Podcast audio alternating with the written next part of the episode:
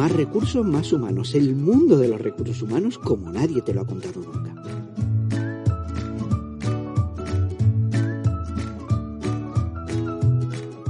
Capítulo 11. ¿En qué nos puede ayudar LinkedIn a la hora de buscar trabajo?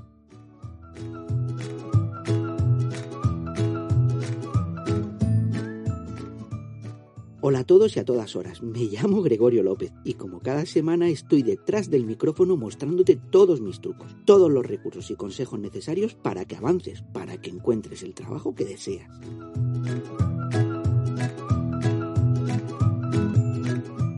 Te contaré todo aquello que he aprendido como reclutador, como técnico de recursos humanos a lo largo de mis más de 20 años de experiencia, pero también como persona, como persona que ha buscado trabajo, que está buscando porque quiero mejorar el que tengo. Espero que esto no lo oigan mi jefe. No te vendo nada, no te pido nada. Lo hago porque quiero y porque te lo mereces. Sé que la búsqueda de trabajo es un proceso duro y que la mayoría de las veces nos sentimos muy solos.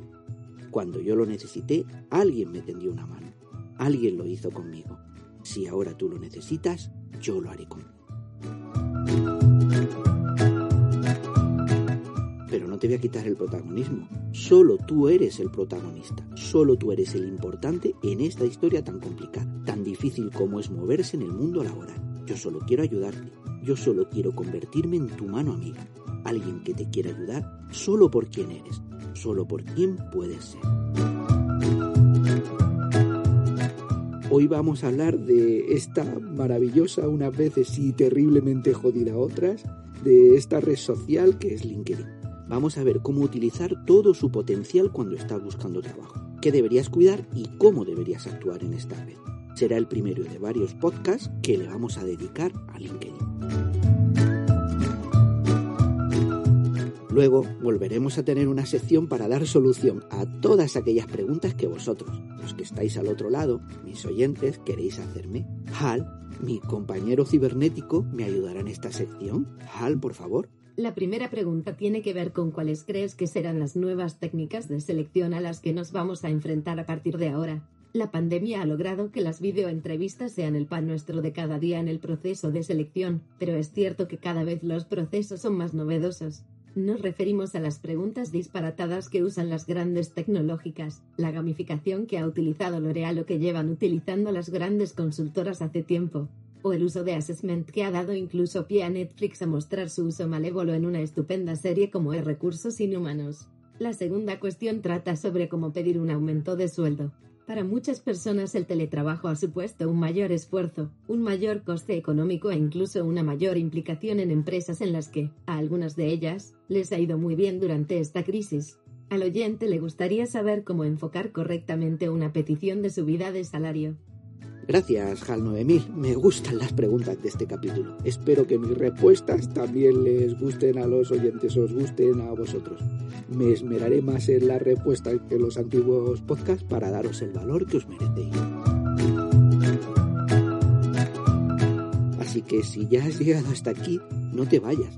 Vamos juntos, entre los dos, entre tú y yo, haremos que este podcast sea memorable. Quédate conmigo aquí donde siempre existen más recursos y son más humanos. Empezamos.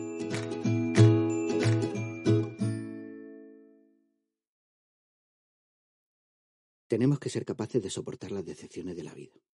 No todo siempre va a salir bien, así que tenemos que ser capaces de aguantar los golpes cuando nos enfrentemos a la adversidad. Pero una cosa es aguantar y otra cosa es devolverlos, devolver los golpes. Por mucho que te digan los iluminados que es fácil, cuando la vida te maltrata es muy difícil devolverle los golpes. En estos momentos muchos estamos teniendo problemas de trabajo. Estamos sumidos en el desempleo, en una búsqueda que no da frutos, en una situación horrible para nosotros y para nuestra familia. Sé que es muy difícil levantarse cada día creyendo que lo podemos hacer. Sé que existen momentos en los que nos pondremos en duda nosotros mismos. Qué fácil ha sido mostrar seguridad y aplomo cuando ganábamos, cuando estábamos arriba, cuando teníamos un trabajo, una posición que muchos deseaban. Pero ¿sabes qué? Que si estás siempre ganando, entonces realmente no entiendes lo que significa ganar. No me vengas de listo y me digas, ahora tú tienes que aceptar las derrotas, tienes que aceptar esos golpes para que cuando te toque a ti ganar digas, solo sabiendo lo que es la derrota, valorarás la victoria. ¿De, qué coño me estás hablando? La realidad es que muchos, muchos estamos asustados. Estamos asustados de fracasar. Porque los fracasos asustan. Y fracasar no es fácil. No conozco a nadie que piense que bien, cómo mola esto de fracasar. Solo eh, lo hacen los que, según ellos, han vencido, han tenido éxito, y te venden que haciendo lo que hicieron ellos, que siendo como fueron ellos, el éxito está asegurado. Pero nadie te habla de que ellos son ellos y sus circunstancias. Y la pregunta es, ¿cómo se puede duplicar eso? ¿Somos las personas adecuadas? Ok, te lo compro. Pero igual tu momento, el momento en el que fue adecuado para ti, no es el momento adecuado que tenemos nosotros ahora. Porque que no nos engañen, del fracaso no se aprende, del fracaso se huye. No aprendas, huye, huye con perseverancia, con dedicación y con voluntad. Yo fallé y no aprendí. Solo me levanté y corrí más fuerte. He pasado por los momentos más difíciles y sigo de pie, sigo corriendo. He sido rechazado muchas veces y seguiré preguntando y llamando y llamando y llamando a la puerta. Seguiré llamando porque no estoy vencido todavía. Tengo aliento para muchos asaltos más antes de ganar y levantar los brazos o de perder y tirar la toalla. Yo eh, quiero creer que la diferencia entre un ganador y un perdedor no tiene que ver nada con su genética, ni con su potencial, ni con lo que ha aprendido perdiendo. Quiero creer que la diferencia es por su perseverancia, por cómo corren, por cómo luchan, por cómo pelean. No por cómo aprenden a vencer o por cómo aprenden a fracasar. Y luego, quiera Dios que cuando corra, un día me toque una pista, una carrera, un momento bueno, mi momento. Ese día en el que corres como nunca y tienes la suerte de que el que te va a contratar está mirándote en la grada o está corriendo a tu lado. ¿Sabéis lo gracioso de todo esto? La inmensa mayoría de las personas que se os acerquen querrán enseñarte a correr, pero casi nadie correrá a tu lado. Cuando te los encuentras, te dan ganas de decir, deja de hablarme, deja de decirme lo que tengo que hacer, deja de contarme lo que hago mal y de intentar convencerme de que lo que tú has hecho está bien. Deja de buscar tu éxito en mi fracaso. Deja de calentarme la cabeza y dame la mano, tira de mí, dame aire. Necesito correr más rápido. Dame aire porque corro a todo pulmón.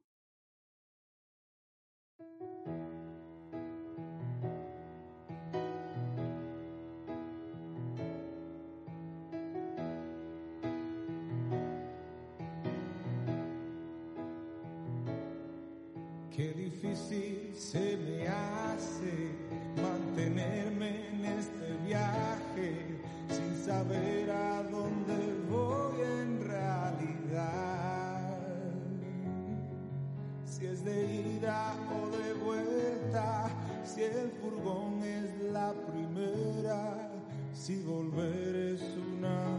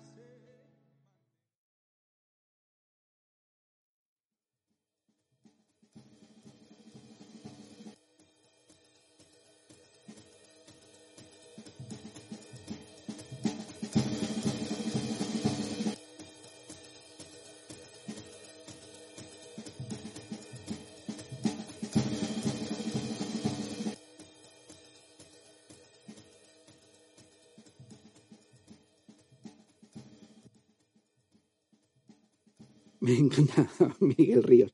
Gracias a ebook, que es la web eh, donde cuelgo el podcast, que me permite poder subir esta música respetando los derechos de autor. Bueno, eh, vamos a empezar con LinkedIn, esa red social que genera tanto amor como decepciones. Dedicaremos varios capítulos a esta red que se ha convertido en una parte fundamental de la búsqueda de trabajo de muchos profesionales. Para empezar, que si no nos liamos, debemos saber dónde estamos, dónde nos metemos. Es cierto que en LinkedIn tenemos que estar, no podemos renunciar a ella. LinkedIn es la mayor red profesional del mundo. Por lo tanto, tienes que estar si estás interesado en buscar trabajo. Da igual que busques a nivel local, nacional o internacional. Da igual a qué nivel estés en la organización, desde un profesional de base hasta el director general de una multinacional. Da igual la edad, la profesión, la formación que tengas, tienes que estar en LinkedIn. LinkedIn, eh, aunque parezca mentira, ha cumplido 18 años en el 2020. Se fundó en el 2002 y fue lanzado en el 2003. En aquel momento no tenía, no, no entendía mucho de las metodologías ágiles, así que tardaron un año en lanzarla al mercado. En cinco años ya tenía 25 millones de usuarios.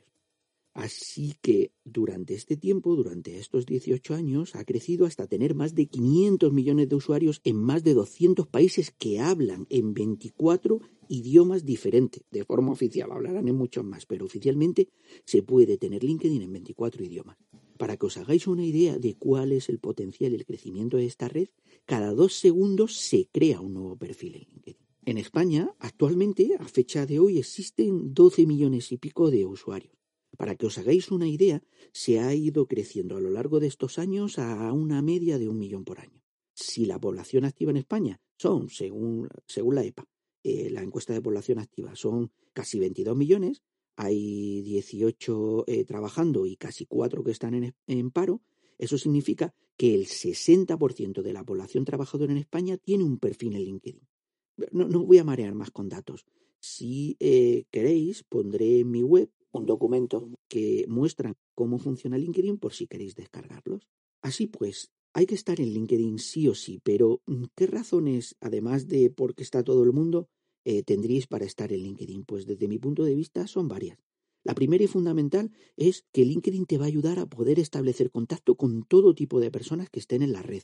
Colegas, clientes, proveedores, compañeros de estudio, socios, headhunters, responsables de selección, profesores, cuñados, todo el mundo. Todos tenemos acceso a generar y expandir una auténtica base de datos de conexiones personales barra profesionales.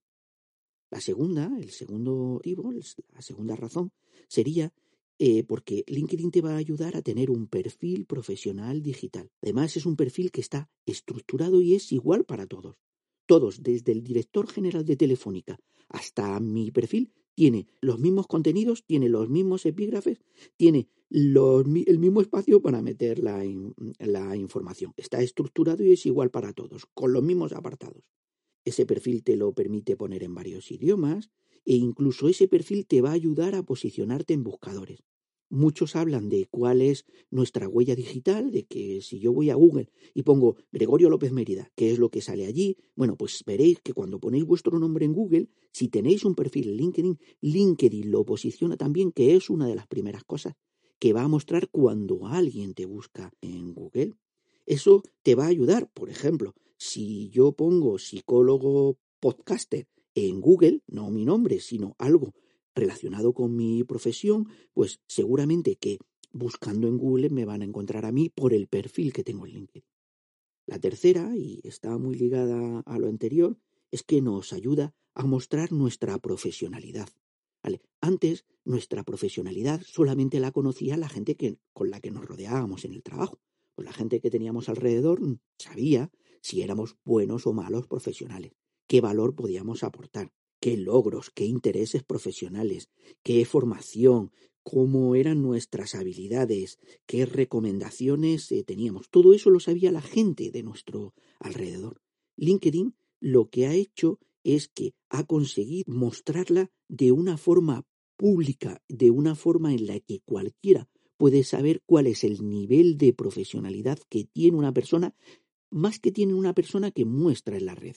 Que alguien no sea activo en LinkedIn o no muestre su profesionalidad no quiere decir que no sea profesional. Pero es cierto que a mucha gente se valora su profesionalidad en función de lo que hace LinkedIn. Por lo tanto, una parte importante, además de tener el perfil, es demostrar lo profesional que tú eres y LinkedIn te va a ayudar a eso. La cuarta sería que LinkedIn te permite publicar, acceder, comentar y valorar contenidos de modo que todo eso te ayude al punto anterior, que muestre tu actitud profesional. Y por qué no decirlo, pues a veces, y el límite es muy difuso también, pues nuestra actitud personal. El quinto punto sería LinkedIn, pues bueno, también funciona como herramienta de búsqueda de empleo y, de oferta de puestos de trabajo.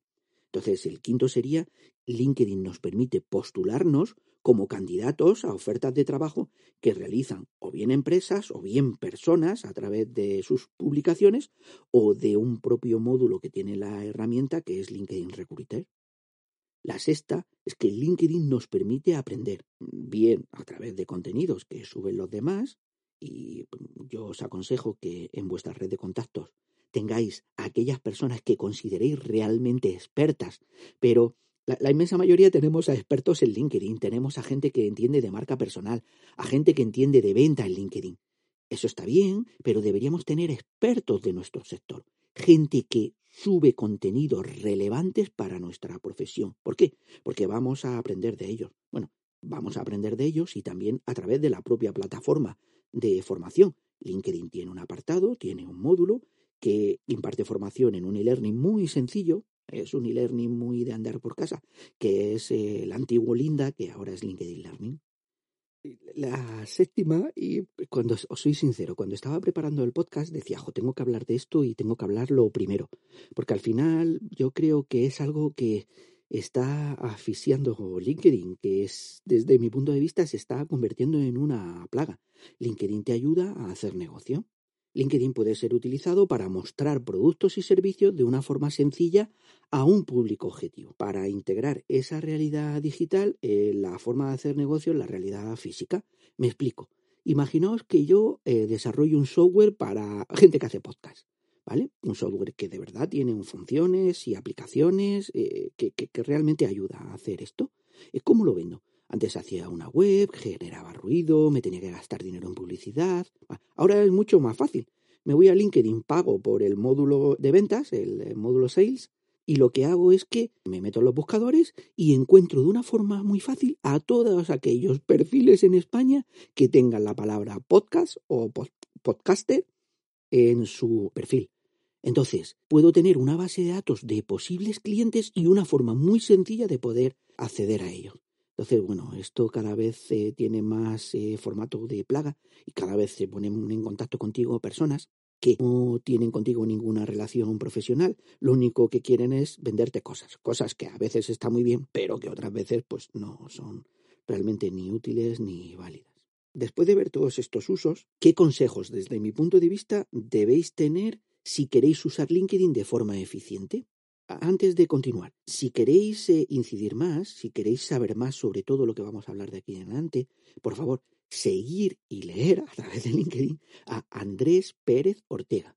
Él es el experto al que a mí me encanta seguir y leer. Quizás trate un poco en detalle el tema de la marca personal como si fuera un producto, pero me parecen muy acertados sus puntos de vista.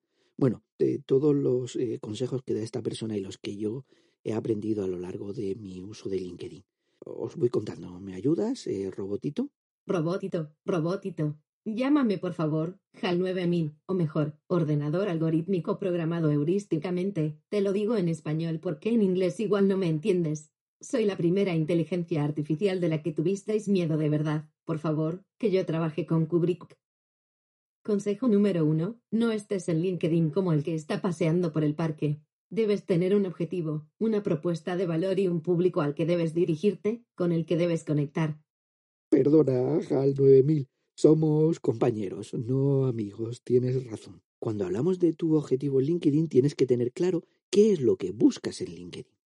Entiendo que si estás escuchando este podcast, lo que quieres es conseguir empleo. Y luego, cuando lo tengas, igual lo que quieres es conseguir clientes, como te decía antes, o mejorar tu situación laboral, o ser una persona seguida, un referente dentro de tu sector profesional. Y no tiene que ser positivo.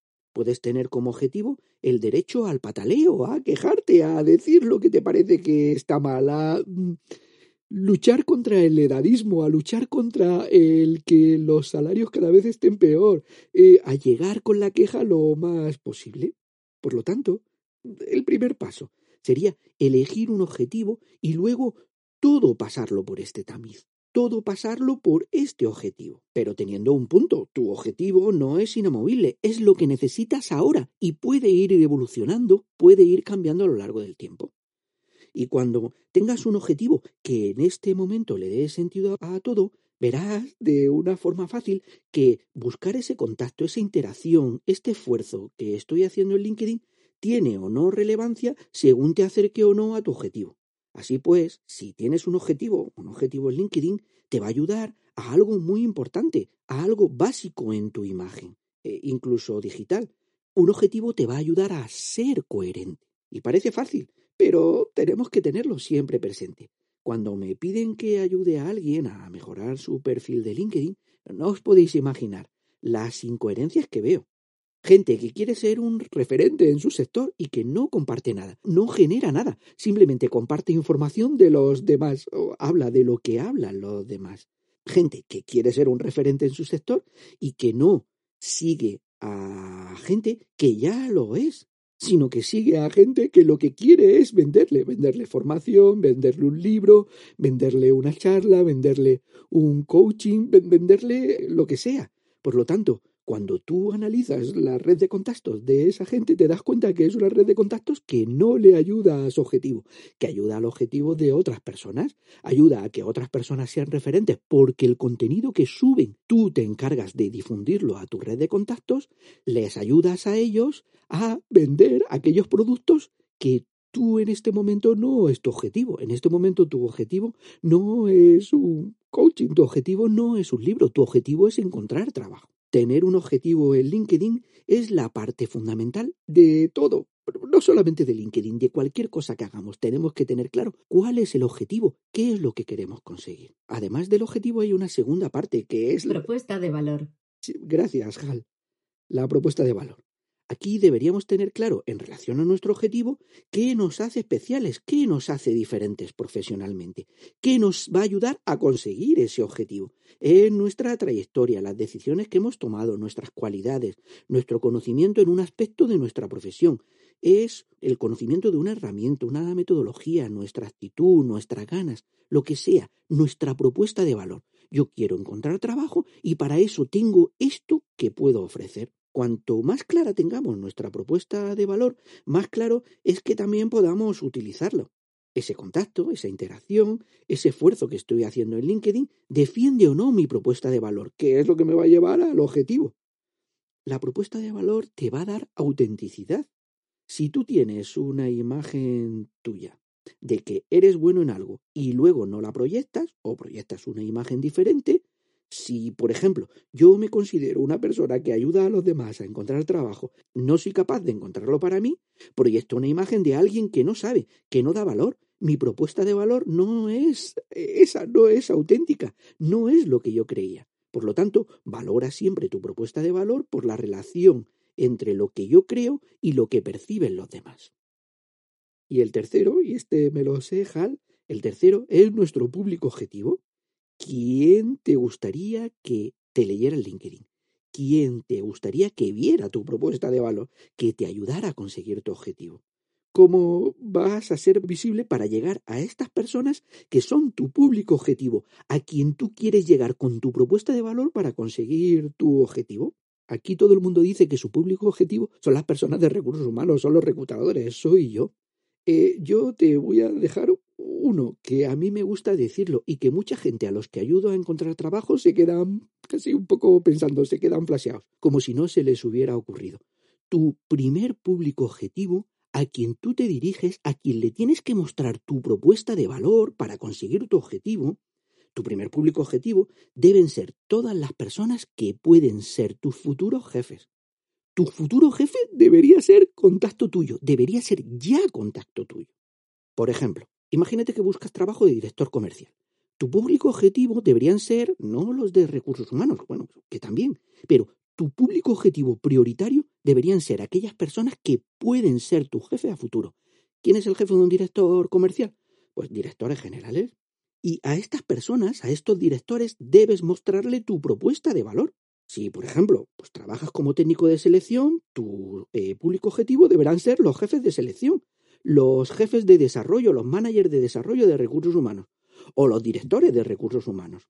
Tu público objetivo no es el que te va a dar el like fácil porque subes una frase de Pablo Coelho a tu feed de LinkedIn. Tu público objetivo no es alguien que quiere venderte un libro.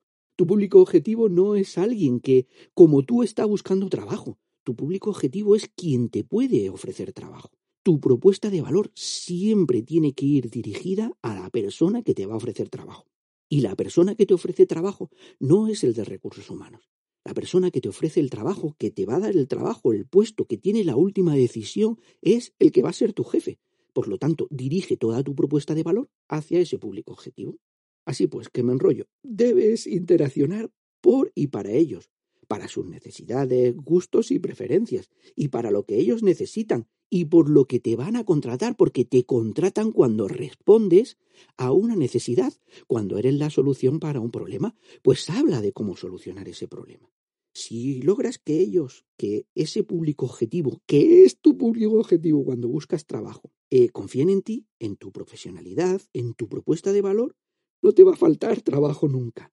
Pero ten en cuenta que cualquier tema llevado al extremo es malo, como te decía. Dedicarnos exclusivamente a nuestro público objetivo y desatender al resto de personas que se acerquen a nosotros es un error. Yo, por ponerte un ejemplo, acepto todas las peticiones de contacto que me llevan en LinkedIn, hago muchas peticiones de contacto, pero la inmensa mayoría de las peticiones de contacto que hago están relacionadas con mi público objetivo. ¿Quién es mi público objetivo? Gente de recursos humanos no porque hagan los procesos de selección, sino porque hay muchas posibilidades de que una persona con la que ya he establecido contacto sea mi futuro jefe, vea mi propuesta de valor y me diga, oye, yo quiero que tu propuesta de valor funcione en mi empresa. Y un punto a tener en cuenta sobre esto. Estamos hablando de LinkedIn, pero en verdad vale para cualquier red social. Debes seleccionar las redes en las que tienes que estar con este enfoque. ¿Para qué quiero estar en ella? ¿Cómo me va a ayudar a mostrar lo que valgo, mi valor? ¿Están allí las personas y con el rol que yo necesito? Mi consejo en esto es que no estés en todas, o sea, corres el riesgo de perder el foco. Y ya sabes el dicho aquel del que, que mucho abraza, poco aprieta. Cuando ya esté trabajando, pues igual mi público objetivo son mis compañeros de trabajo. Y yo subo contenido en LinkedIn que sé que a ellos le interesa y utilizo LinkedIn para difundir una propuesta de valor. O puede ser que cuando esté trabajando, pues mi objetivo sea difundir contenidos, valor, orientado a los clientes de la empresa para la que esté trabajando. Por lo tanto, era lo que os decía al principio. Mi objetivo va a ir cambiando, pero siempre que tenga un objetivo, tengo que tener un objetivo, una propuesta de valor que me va a ayudar a conseguir ese objetivo y un público objetivo al que tengo que hacer llegar mi propuesta de valor. Sé que trabajar estos puntos implica mucho tiempo y mucho esfuerzo. En todos estos puntos intenta no llegar a eso que algunos llaman postureo. Me explico. ¿Qué es el postureo en LinkedIn? El LinkedIn postureo es crear personajes ficticios y dejar de ser nosotros mismos. Cambiar de orientación y mensajes constantemente. Pues eso puede confundir a nuestro público objetivo e incluso dar una información errónea sobre nosotros. Yo he caído en eso. Puedes poner en tu perfil lo que quieras y presentarte como tal. Si no eres un experto en LinkedIn, si no vas a generar propuesta de valor en LinkedIn para considerarte un experto, pues no pongas en tu perfil que eres experto en LinkedIn, porque no vas a generar una propuesta de valor para ese objetivo. Entonces, postureo es cuando tienes un objetivo diferente a tu propuesta de valor. Consejo número 2. Trabaja bien tu perfil. Cuida tu packaging en LinkedIn si ya tenemos claro que tenemos que tener claro nuestro objetivo, propuesta de valor y público, ahora debes trabajar más cómo te ven. Piensa en el proceso que van a seguir alguien que puede estar interesado en contratarte. Por ejemplo, el dueño de una pyme que busca un responsable de selección. El proceso sería Eh, tú miras qué necesita, resulta que necesita alguien que le haga pues una selección de determinados perfiles que son complicados de encontrar en el trabajo. Pues ves que además su pyme está creciendo y que escribe sobre lo difícil que es encontrar a las personas adecuadas. Tú le escribes, te presentas y le das soluciones a su problema, donde tú eres parte de esa solución. Te dices cómo lo harías y qué ventajas ofreces, le preparas una presentación, le hablas de costes y le planteas unos objetivos a conseguir. Él le gusta lo que lee, mira el detalle de tu perfil y te quiere conocer en la vida real. Lo demás, pues ya es historia. Sería una autocandidatura bien realizada, pero en el mundo 2.0. Por lo tanto, tu perfil es fundamental. Tú imagínate que generas valor, que cumplen los tres puntos que hemos visto antes. Tienes un objetivo, generas valor para un público que te va a ayudar a conseguir ese objetivo. Pero además de todo esto, tienes que tener un perfil. Tener un perfil es fundamental. Era como lo que decíamos en la foto cuando veíamos el podcast. Si buscas trabajo debes ofrecer tu mejor imagen, ser atractivo. Y en tu perfil una parte importante es la foto. Si has trabajado la foto, pues ya trabaja el resto. Al fin y al cabo, alrededor de tu perfil gira todo el LinkedIn. Siempre van a llegar a tu perfil. Yo cuando me interesa el contenido que alguien eh, sube, cuando creo que me puede aportar algo, lo que hago a continuación es mirar el perfil. Por lo tanto, es un gran error generar valor sin tener un perfil acorde al valor que genera. Por lo tanto, tener un perfil estelar es fundamental. Claro, HAL 9000. Para todo el que no lo sepa, LinkedIn evalúa tu perfil. Tiene cinco niveles, principiante, intermediario, avanzado, experto y estelar. Según LinkedIn, es la fuerza que tiene tu perfil para aparecer en las búsquedas. Piensa que si alguien busca a un psicólogo, LinkedIn enseñará antes mi perfil, que es estelar, que el perfil de otra persona que es principiante. Ahora bien, tener un perfil estelar es el mínimo. Por tener un perfil bien redactado, orientado a tu objetivo, eh, orientado a tu propuesta de valor, no vas a comenzar a recibir y procesar una avalancha de ofertas de empleo. Completar el perfil adecuadamente y alcanzar el nivel estelar es el primer paso de muchos que debes dar. Mucha gente gasta mucho esfuerzo e incluso dinero en hacer un perfil cojonudo y luego se queda allí entre los múltiples perfiles cojonudos que están en LinkedIn, en la red. Una vez leí en LinkedIn a un coach, decía que era coach, y que la verdad es que su propuesta de valor pues estaba muy orientada a su objetivo. Bueno, que decía que algo así como que un perfil nivel estelar es el equivalente a un stand preciosamente terminado, completamente equipado con todo lo necesario. En una feria, pues tenéis un stand cojonudo. Está equipado con todo lo que vais a necesitar para recibir y atender visitas. Pero las visitas hay que atraerlas. Y no solo van a entrar porque el stand sea de lujo. Es necesario, es fundamental lo que hagas a partir de tener un perfil estelar. Además, LinkedIn Entiende que siempre puedes mejorar, evolucionar, pulir tu perfil. Tu perfil en LinkedIn deberías considerarlo como algo vivo, algo que siempre se puede ir actualizando y mejorando. Por lo tanto, hasta ahora vamos poniendo puntos. Tenemos que tener un objetivo, una propuesta de valor, un público, que es el que me va a ayudar a conseguir el objetivo, alguien a quien dirigirme, y un perfil que va a hacer de soporte a toda mi propuesta de valor para conseguir ese objetivo en ese público. Bueno, que te lías líder primero. ¿Qué es lo que tienes que hacer en concreto para tener un perfil estelar? Pues en concreto un montón de cosas, te lo voy diciendo una por una, porque son más de 10 y bueno, no tienes, es por el orden en el que aparece en LinkedIn, pero no tienes por qué seguir este orden a la hora de completarlo. Bueno, tienes que tener una foto profesional de perfil y un fondo de perfil, un banner, lo que aparece justo debajo de la foto de LinkedIn. Es muy importante tener un banner, una foto debajo de nuestra foto de LinkedIn, que ayude a mostrar aquel valor, actitud, conocimiento, aquella parte de nuestra propuesta de valor que queremos destacar, que esa imagen visual nos ayude. Bueno, aparte de tener toda la parte visual, que es la parte del banner y la parte de la fotografía, luego tenemos que tener un titular, que sería aquello que, eh, imaginaos que es como una tarjeta de visita, pues sería aquello que pone debajo de nuestro nombre. Yo durante mucho tiempo he tenido Gregorio López Mérida y debajo tenía eh, responsable de proyectos de recursos humanos en Día Grupo. Pues ese sería mi titular, lo que aparece justo detrás de tu nombre. Entonces piensa que titular es el que eh, te va a ayudar en tu objetivo. Ve a mucha gente que tiene un titular de me encantan los pájaros y las flores, soy una persona súper organizada, pasando por la vida con paso firme. Pues vale, me parece muy bien. Ahí, si estás buscando trabajo, pues deberías poner el puesto que quieres conseguir. ¿Cuál es tu objetivo eh, profesional en ese momento? Vale, pues ese es el titular. Luego hay un extracto, que es un pequeño resumen, donde la gente lee a continuación, pues, cuál sería tu propuesta de valor, qué es lo que te hace a ti diferente, qué es lo que te ayuda a conseguir tus objetivos, y luego, bueno, pues toda tu experiencia, tu trayectoria, cómo esa propuesta de valor la has plasmado en la realidad física, cómo has ido pasando por las diferentes empresas. Para tener un perfil estelar, además de tener esas, eh, toda esa eh, información ahí subida, pues tienes que estar en contacto con un mínimo de 50 personas. Bueno, eso es muy fácil. Cualquiera que hable LinkedIn alcanza ese volumen rápidamente. Luego, pues completar con enlaces, fotografías, sus documentos, tus experiencias, si las tienes, si puedes. Oye, pues yo como mm, podcaster tengo una web, pues mira, ahí la tengo referenciada. O he subido un vídeo a YouTube, pues ahí lo tengo. O me dieron un premio y tengo esta foto, pues ahí la puedes tener. Luego, incluir tus actitudes. Aquí es importante porque tus actitudes es una forma por la que te van a buscar.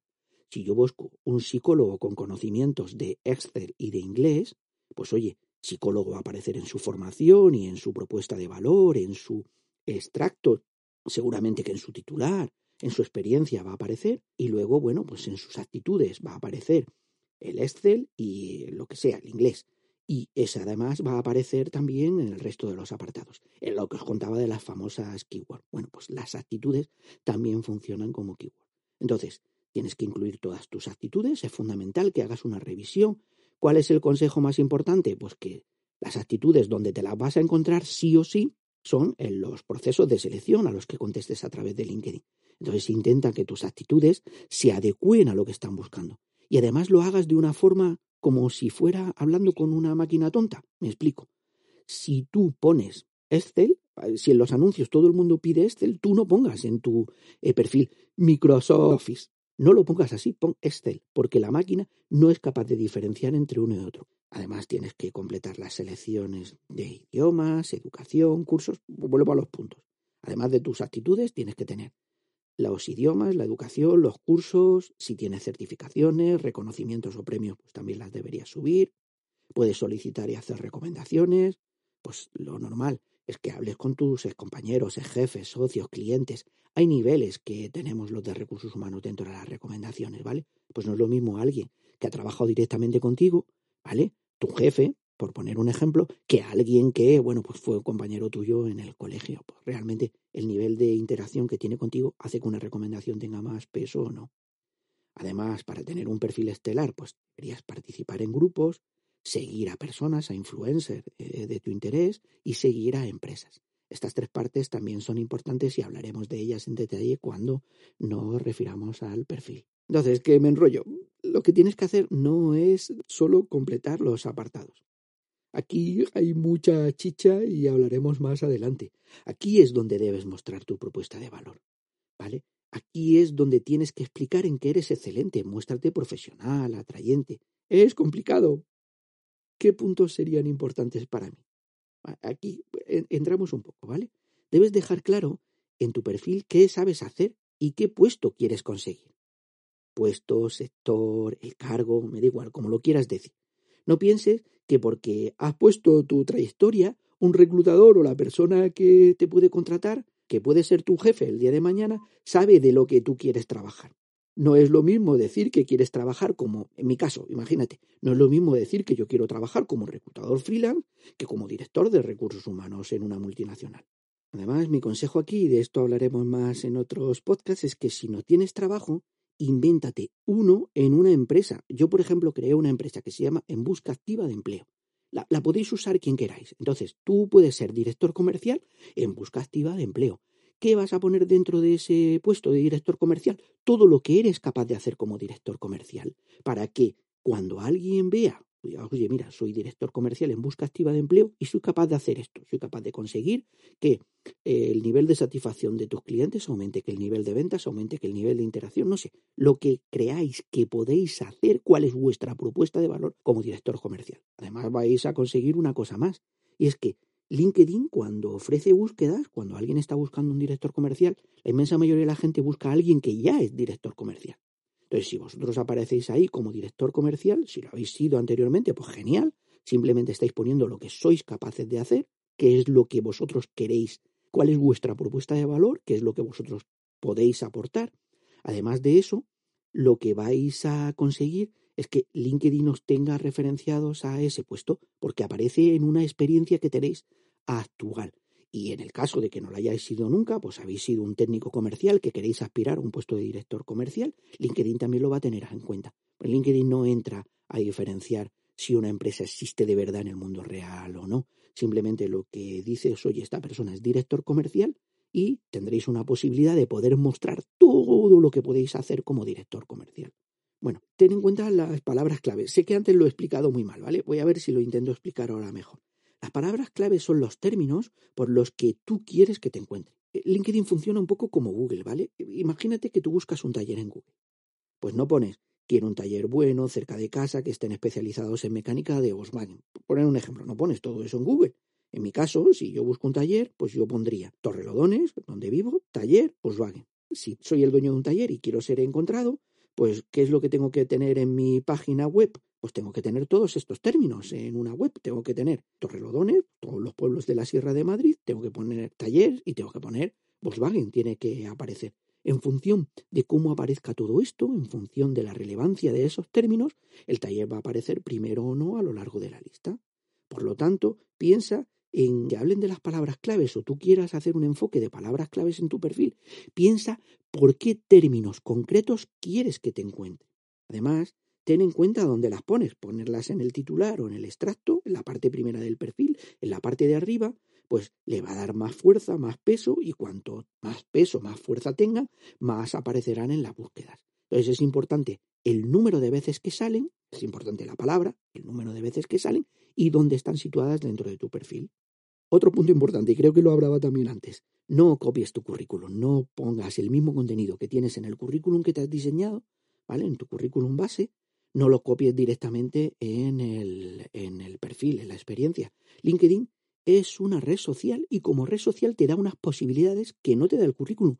No estás constreñido por el espacio, no contestas a una oferta de trabajo donde te dicen lo que están buscando en concreto y cómo tú te adecuas a ella. En LinkedIn lo que tienes que hacer es contar tu currículum, tu historia laboral. Habla de quién te ha ayudado, qué has realizado, de qué te sientes orgulloso. Sé explícito, cuéntalo como si fuera una historia, redáctalo. Recuerda que lo que te contaba, que en un currículum te debes adaptar a un anuncio, un perfil, pero en LinkedIn no. Ponlo todo. Pon todos tus ingredientes. Luego tú en tu currículum cogerás aquellos que necesitas hacer para un plato concreto que es el perfil. Alguien pide que sepas hacer este plato concreto y tú, si sabes hacer ese plato, vas a tener todos los ingredientes en LinkedIn. Coge aquellos que necesitas. No hace falta que los cojas todos. ¿Vale? Por lo tanto, en LinkedIn sé explícito. Pon todo lo que has hecho, todo lo que te ha pasado, a todas las personas que quieres agradecer. Toda tu historia laboral cuentará, porque es lo importante, lo que eh, te va a diferenciar en LinkedIn. Aunque ya hablamos en el punto anterior, es importante en este mundo no mentir. Tu perfil está abierto a escrutinio público. En un currículum, al final, te la juegas, pero es algo entre tú y el entrevistador. O sea, te pongo un ejemplo. Yo puedo poner en un currículum que he sido director de recursos humanos de Coca-Cola. ¿vale? Y enviarlo. Y si el reclutador se lo cree, pues oye, es una cosa entre el reclutador y yo, no está abierto a escrutinio público, no lo va a ver nada más.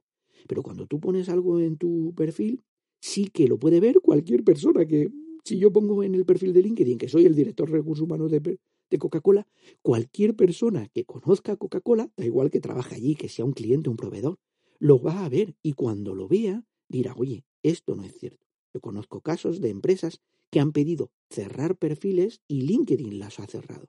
No es una buena idea hacer este tipo de cosas, porque al final, al contrario que tu currículum, que es algo personal y que además está amparado por la ley de protección de datos, LinkedIn no, LinkedIn está abierto a todo el mundo. Todo el mundo puede ver tu perfil. Por lo tanto, no es una buena idea mentir en él.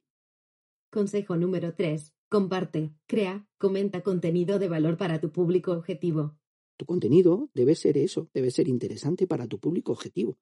Sube contenido práctico y atrayente que conecte y que, genere engagement con tus contactos, ya sea consejos, artículos, información de actualidad.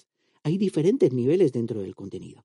No es lo mismo compartir contenido que ha generado otra persona, Este es el caso más tonto. Pues oye, una noticia que no nos ha aparecido en prensa y que yo la cojo y la comparto y la comento. Pues eso tiene un nivel a compartir contenidos que está subiendo alguien, pues alguien sube una noticia a LinkedIn que yo comparto lo que esa persona ha subido, a que yo genere mi propio contenido. Cada uno tiene un nivel de valor. Entonces, eh, piensa que si generas contenido, además del el nivel de creación de ese contenido, pues tienes que pensar también en el formato. Ahora mismo LinkedIn premia mucho el formato que es visual. Entonces, si no lo seguís, también estáis tardando. David Díaz Robisco, que es una persona que habla mucho de cómo utilizar LinkedIn, cómo generar eh, interacción en LinkedIn, aunque él lo ve siempre desde un punto de vista comercial. Pero bueno, David Díaz Robisco dice que un PDF y un vídeo harán que tu contenido lleve a muchos más sitios. Por lo tanto, siempre piensa no solamente en generar un contenido de calidad donde tú seas el autor de ese contenido, está bien que compartas información, de, pero en tu estrategia de contenido siempre una parte importante debería ser generarlo para mostrar tu propuesta de valor, aquello que tú estás capacitado para ofrecer, para dar, para generar dentro de una empresa. Pues además de generar esa propuesta de valor, piensa bien en el formato en que lo hagas. El vídeo es un pelotazo, o sea, si tú subes un post escrito, pues te van a ver, pues no sé, mil personas. Si tú ese post lo subes en un vídeo en el que lees lo que has escrito, lo van a ver cinco mil. Entonces, el vídeo y el PDF es algo realmente que a LinkedIn le gusta mucho y que potencia. Al final piensa que LinkedIn, cuando tú subes un contenido, elige a quién enseñárselo. No lo enseña a toda tu red de contactos. Enseña a aquellas personas que están interesados en el contenido que tú subas dentro de tu red. Consejo número 4. Utiliza LinkedIn para interaccionar con tus contactos, para potenciar tu red. Sí, LinkedIn sin interacción no sirve de nada. Existen personas que tienen muchos contactos pero que no interaccionan con ellas. Y cuando hablo de interacción, hablo de interacción de calidad. O sea, recuerda, debes conectar con profesionales de valor. Tu futuro jefe, referencias de lo tuyo, personas que aportan contenidos interesantes. Piensa que además es diferente según el objetivo. Tal vez cuando estés buscando trabajo conectarás mucho con personas que te quieren ayudar, que te quieren vender, pues coach, orientación, orientadores laborales. Y luego, pues eh, una vez que ya tengas trabajo, pues eh, te querrá conectar mucha más gente que es de lo tuyo, compañeros de tu puesto de trabajo, proveedores, clientes, gente con la que tengas una relación ya profesional. Eh, mi consejo aquí es claro, no pierdas mucho el tiempo si no te ayuda a tu objetivo. Y sobre todo aquí, pues eh, sé coherente. Si alguien te pide contacto o te pide eh, interacción, pues si te lo piden, intenta ser amable. Cuando tú la has pedido, has querido que la gente te la dé. Entonces, pues siempre acepta todos los contactos que te lleguen. Otra cosa es los contactos que tú pidas y ahí siempre orientarlos a tu objetivo. Una vez que ya tengas esa relación, que tengas ese contacto, pues interacciona con sus publicaciones y con las interacciones que ellos hacen en las publicaciones que tú subes. Coméntalas, agradecelas, referencialas con sus nombres. Esto de las referencias son importantes. Tu perfil va cogiendo relevancia en función del número de veces que aparece tu nombre. Tu nombre está referenciado, pues tu perfil tiene más relevancia. ¿Cómo se referencia un nombre? Pues imaginaos que yo subo un contenido a LinkedIn, ¿vale? Y que alguno de vosotros pues lo lee y dice, oye, me ha gustado mucho el contenido. Y entonces yo que interacciono con esa interacción que tú has tenido conmigo, pues te respondo. Te digo, muchas gracias, arroba y tu nombre. Y verás que cuando estás escribiendo en LinkedIn aparece en negrito. Eso quiere decir que estás haciendo público el nombre de esa persona. Que a esa persona le va a salir, oye, Gregorio López Mérida ha hecho un comentario donde te ha hablado de tu nombre directamente. Un buen comentario en una publicación no solo hace que ésta tenga un mayor alcance, también es una forma de darle feedback a la persona que lo ha publicado, de enriquecer su contenido, de darle un mayor valor. También hace pues que tenga un mayor alcance aquello que tú compartes, porque acordaos, LinkedIn lo que va a intentar es enseñar aquel contenido que a ti te parece relevante y si lo comentas, entonces es que es relevante a tu red de contactos, a aquellas personas que tu contenido considera que le parece importante, que aquel contenido que para ti es relevante, para ellos es importante. Otro punto, ayuda a quien lo soliciten, ya sea dando un consejo, con información. Acordaos, si queréis recibir, tenéis que dar. Es el objetivo de una red. Yo te soporto y ayudo y te ayudo y tú tienes que soportar y ayudar a otra persona. Al final, soy de la idea de que la persona que ayuda es ayudado. Este podcast es el resultado de esto. Yo me veo en la necesidad de ayudar a los demás y quizás si miro muy dentro de mí lo que necesito es que alguien me ayude. Bueno, que me voy. Para finalizar, participa en debates que vayan surgiendo en LinkedIn, pero siempre ten en cuenta una máxima. Un debate es para que crezcamos todos, no para que impongas tu punto de vista sobre el punto de vista de los demás. Escucha lo que dicen y haz lo tuyo construyendo sobre eso. Cuando yo escribo algo en LinkedIn y la gente me dice, oye, mira, pues esto me parece importante o no estoy de acuerdo con este punto, pues yo lo que intento es ver por qué esa persona está poniendo ese punto y decir, oye, pues mira, es cierto lo que tú dices, o es cierto hasta aquí lo que tú dices, y mira, si lo añadimos lo que yo he dicho a lo que tú estás aportando ahora, sale esto que tiene mayor valor. Entonces, siempre pone ese punto en los debates. Un debate no es un duelo donde solamente puede quedar uno y donde pues, nos vamos a pegar hasta que uno de los dos muera. No, un debate, LinkedIn profesional, es aquel en el que tú pones tu punto de vista, otra persona tiene el derecho a poner el suyo, y lo ideal sería que tú fueras capaz de construir con tu punto de vista y el punto de vista de esa persona, construir algo que tiene más valor que lo que tú añadiste al principio. Otro punto importante y que se me olvidaba es que muchos pensamos que en LinkedIn solo existen personas y solo interaccionamos con ellas. Hazte fan de los perfiles de las empresas donde te interesaría trabajar. Además de las ofertas de empleo que encontrarás, eh, mm, seguirlas te permiten estar al tanto de las novedades, sus clientes, servicios, logros. Incluso te pueden dar información de eh, personas que se incorporan y ver los perfiles de estos para tener una idea de lo que están buscando. Cuanto más sigas a las empresas, más información te van a dar de cómo poder entrar a trabajar en ellas. También ah, podrás comprobar la cultura de la empresa. Si son empresas donde reina un ambiente más serio, si son relajadas en este aspecto, pues, por las fotos que comparte la gente que está trabajando en ellas, por fotos que comparte la propia empresa. De cara a una posible entrevista, podrás presumir de habértela preparado correctamente en función de cómo mires el perfil. Mucha gente googlea, busca en Google información de la empresa y va a su web cuando hay información mucho más rica, mucho más actualizada, mucho más disponible en los perfiles de las empresas de LinkedIn. Por lo tanto, siempre que vayas a una entrevista y sepas la empresa, revisa el perfil de LinkedIn. Quinto consejo. Tus redes sociales, especialmente LinkedIn, deben estar impolutas. LinkedIn no es un sitio donde reivindicar, donde quejarte, donde ser ácido, si estás buscando trabajo. Un desahogo no es puntual, se queda allí para siempre. Si al salir de una empresa has escrito poniendo verde a tu ex jefe, puede que sea cierto, pero ese contenido está allí, está allí para siempre. Lo puedes borrar, pero está allí. Si alguien lo ha compartido, ya deja de ser tuyo. Por lo tanto, puede que tú no te acuerdes de borrarlo, puede que alguien ya lo ha compartido y que por lo tanto hayas perdido el, el control sobre él. Pero yo te aseguro que cuando he buscado determinados perfiles, he buscado toda la información que había referente a esa persona. Entonces, elimina opiniones tuyas que puedan ser controvertidas. Cuida las imágenes, eh, los comentarios, los likes que das a determinadas cosas y que aparecen en tu actividad. Entonces, cuida mucho eso. LinkedIn no es un sitio para quejarte. LinkedIn es un sitio para demostrar tu valor profesional. Y tu valor profesional me cuesta creer que sea me quejo de lo que no me gusta. Sexto consejo. Usa LinkedIn para buscar y acceder a determinadas personas. En teoría, LinkedIn debería ser un reflejo de tu mundo real. De esta forma solo podrías contactar con aquellas personas con las que tienes relación. Pero eso es la teoría. La práctica es mucho más maravillosa. Te va a permitir llegar a personas, a posiciones en las empresas para las que antes llegar era una aventura imposible. La barra de búsqueda de LinkedIn permite hacer consultas por gente, empleos, contenidos, empresas, grupos, por un montón de información.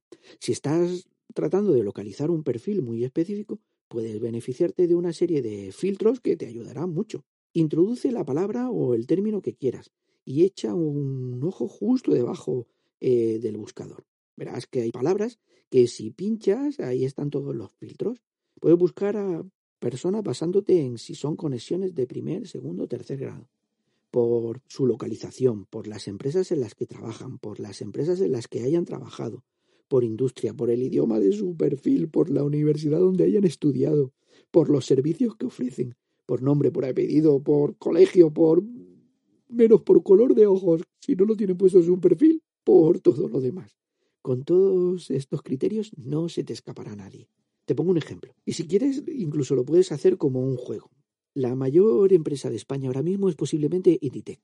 ¿Cómo se llama el director de recursos humanos de Inditex? En LinkedIn lo puedes encontrar a dos clics. Si haces una búsqueda correcta, te sale que es doña Begoña López Cano y Barreche. Pues cualquiera de nosotros tenemos la posibilidad de llegar a ella con un pequeño mensaje, de pedirle un contacto, de ofrecerte como una persona que puede estar en contacto con ella. Entonces, bueno, puedes hacer algo que antes era imposible, poder acceder a esa persona, puedes hacerlo posible, todo depende de cómo lo hagas. Y hablaremos de cómo establecer contacto con determinadas personas. Y del regalo.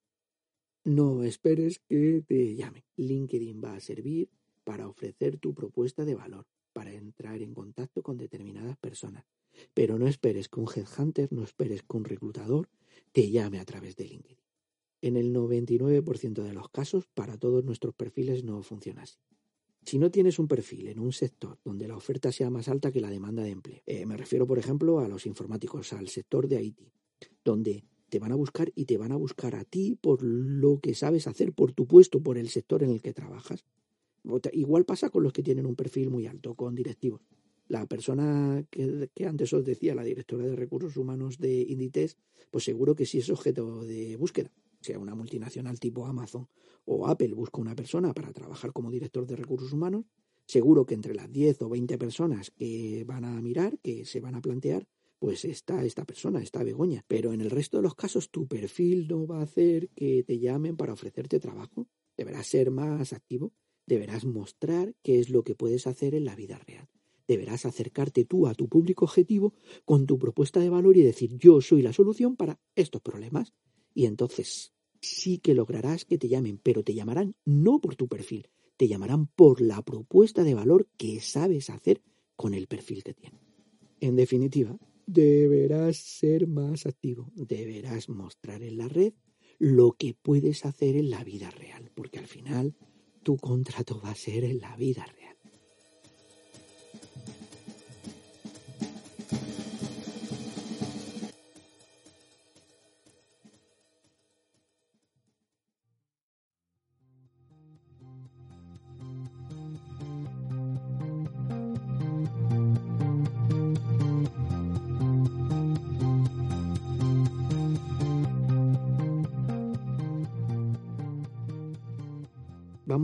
Sección donde vuestras preguntas, vuestras inquietudes son las protagonistas. Si tenéis alguna, yo me comprometo a contestarla, guardando la debida confidencialidad. Mi correo es gregorio.lopez.selección.gmail.com Todo en minúsculas y sin acentos. Al, por favor, léeme un resumen de la primera pregunta porque era muy extensa. Claro, líder señorial. He participado en dos procesos de selección en lo que va de año. En los dos he tenido videoentrevistas y me han realizado unas preguntas que no tenía ni pies ni cabeza. Preguntas del tipo ¿cuántas pelotas de tenis caben en un autobús? ¿Qué piensas de estas técnicas? ¿Qué sorpresas de este tipo nos vamos a encontrar en selección?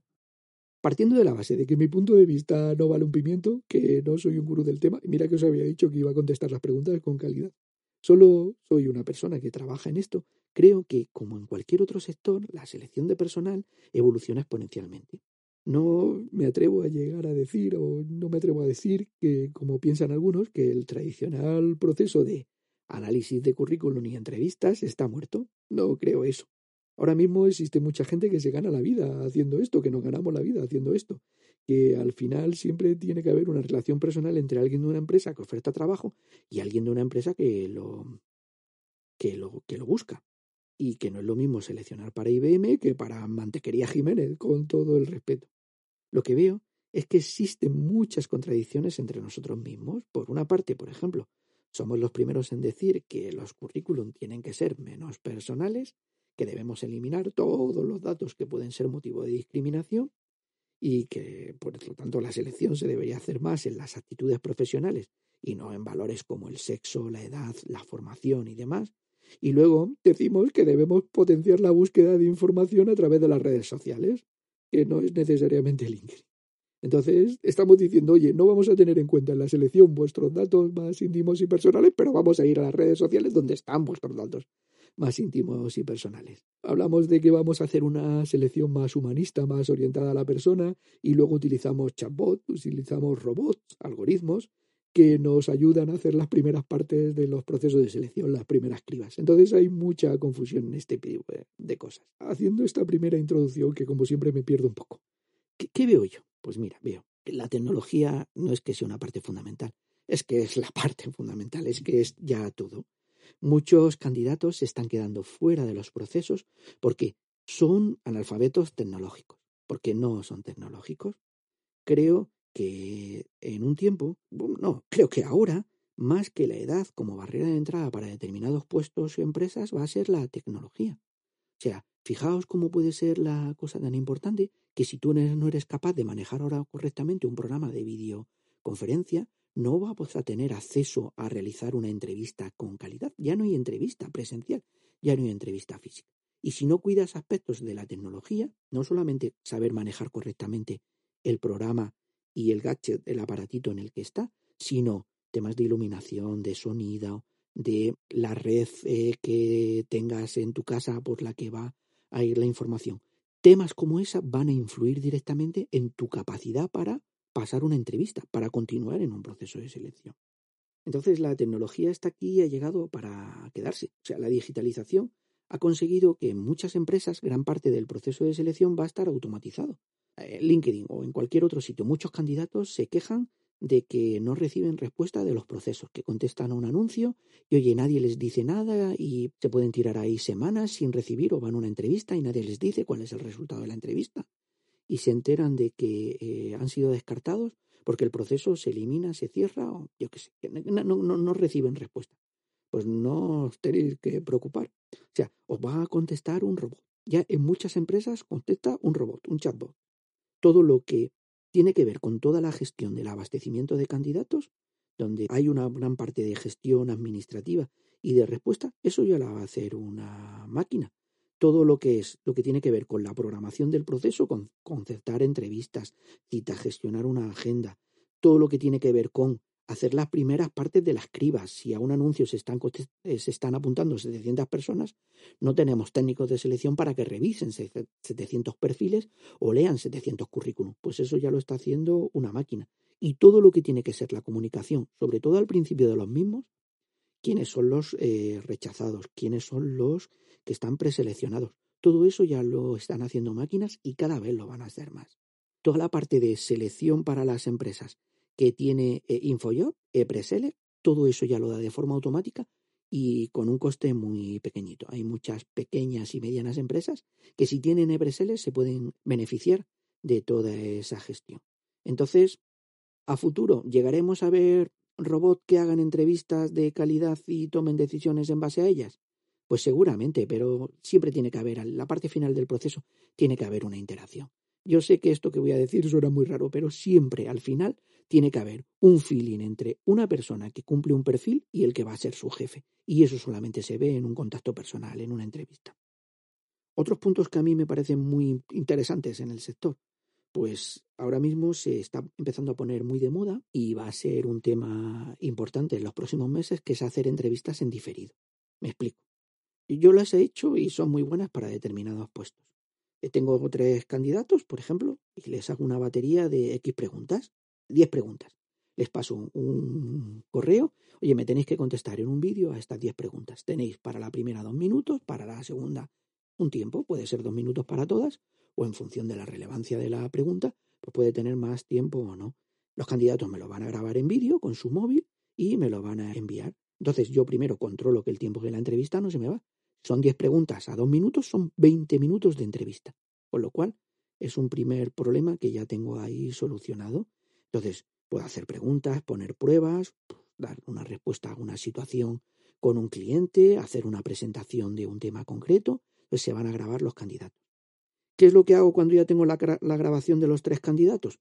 Pues puedo generar un comité de personas que las van a ver, que pueden ser el de selección, un compañero, un cliente, un proveedor, el jefe, un partner, alguien con quien tiene que trabajar estrechamente de otra área. Pues todas estas personas van a ver la entrevista y en función de unos criterios que ya estén marcados las van a evaluar.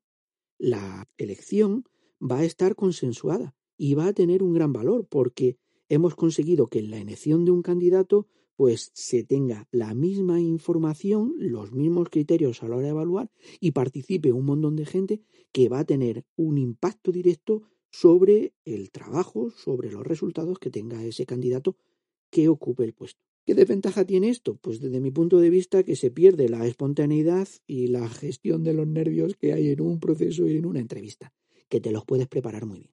Y luego, pues que, como os decía antes, la tecnología ayuda. Si tú, por ejemplo, dispones de eh, o tienes conocimientos de edición de vídeo, puedes hacer cosas realmente chulas cuando te pidan esto que otros candidatos no lo pueden hacer y que a lo mejor saber de edición de vídeo no es importante para ese puesto, pero que te va a ayudar en el, en el proceso. Otro punto son los currículum ciegos, lo que os contaba antes de que no aparecer datos que puedan ser discriminativos en vuestro currículum. No tardaremos mucho tiempo en que se pongan de moda y en verlos aquí en España. Nosotros siempre vamos varios años por detrás de Estados Unidos en estos aspectos.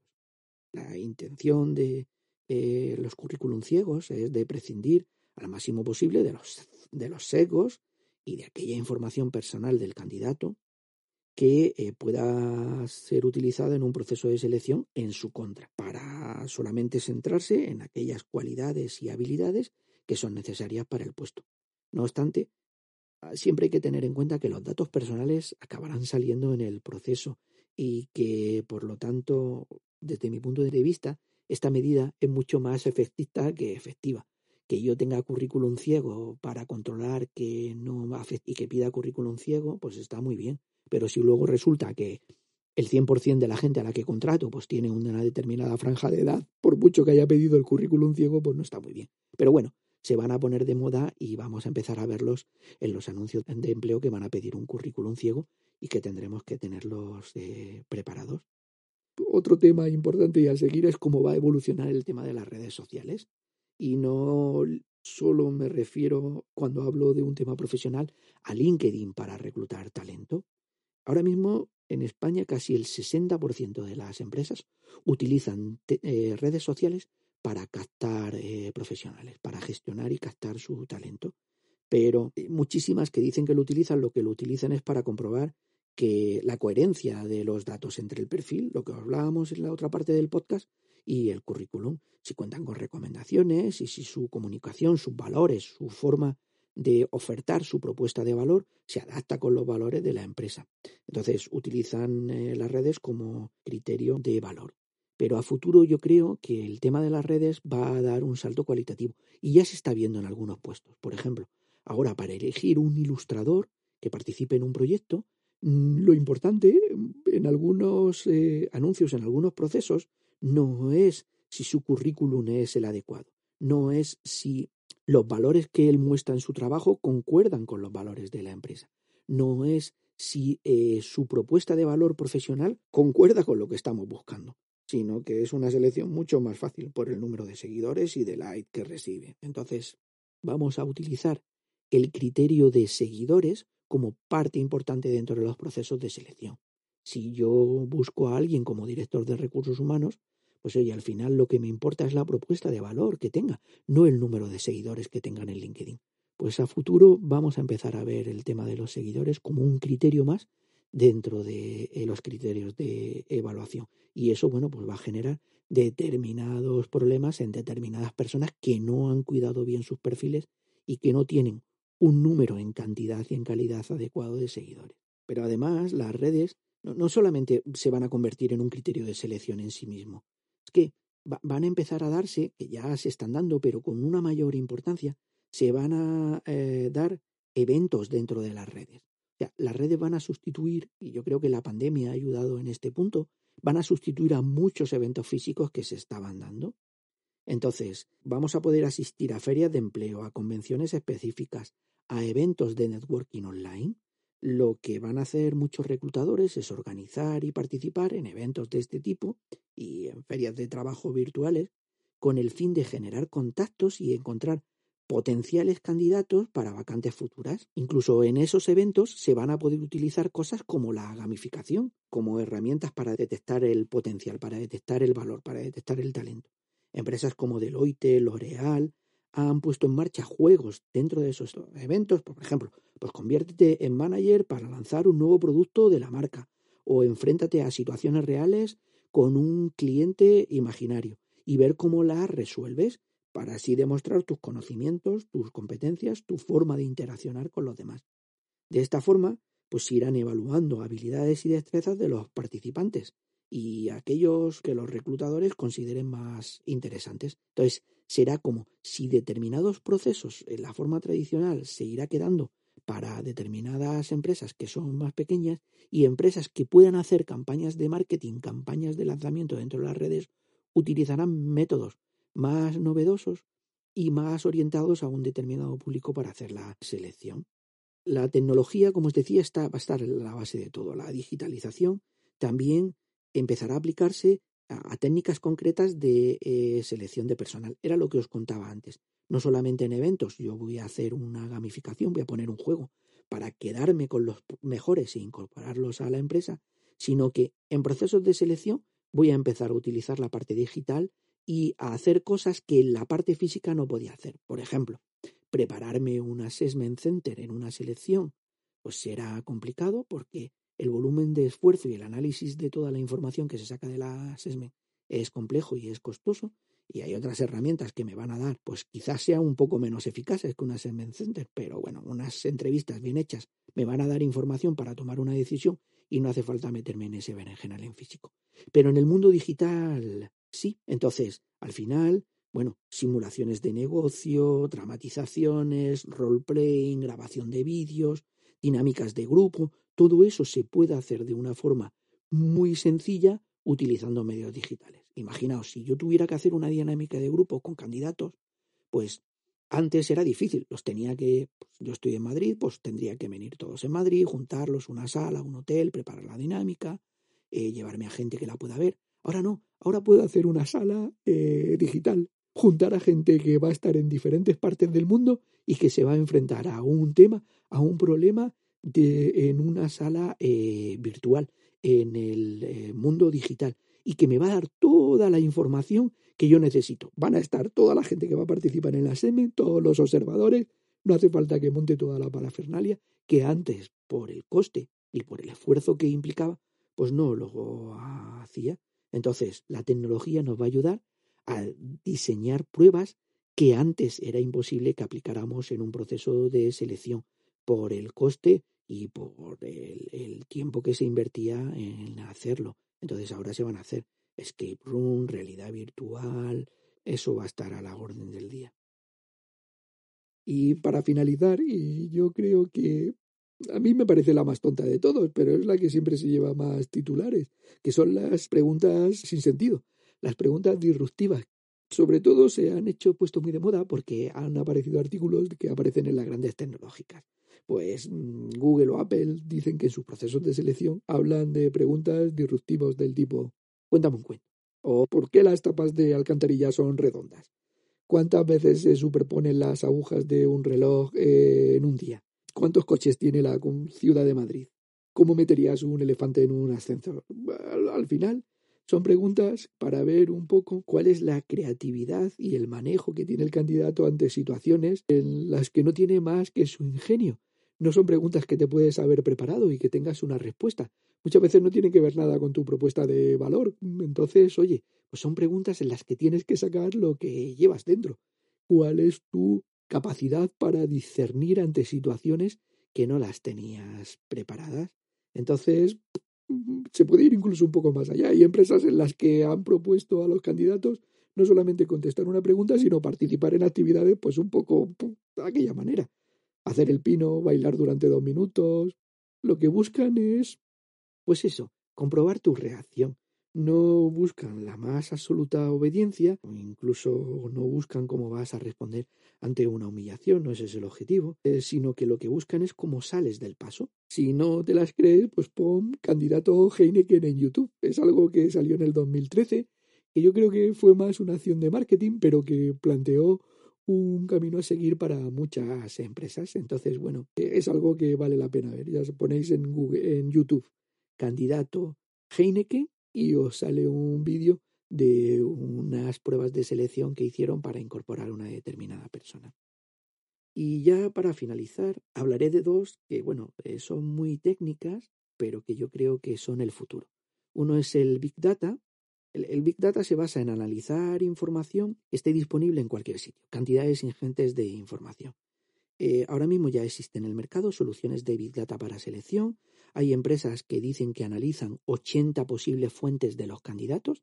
O que si yo me presento a un puesto de selección, como Gregorio López, pues esta empresa va a analizar información mía en 80 posibles fuentes y va a tomar decisión. Normalmente Big Data en selección se utilizaría, uno, para definir criterios de selección. Oye, pues el perfil, yo voy a analizar información de toda la gente que está haciendo este puesto y que lo está haciendo con calidad para definir un perfil y para sacar variables que correlacionan, influyen en tener un buen trabajador, en hacer una buena contratación y luego, bueno, pues a la hora de analizar los candidatos, manejar ingentes cantidades de información para poder tomar una decisión. Ese sería un punto que yo creo que, bueno, que se va a poner en práctica y que la utilizarán las grandes empresas a la hora de tomar decisiones.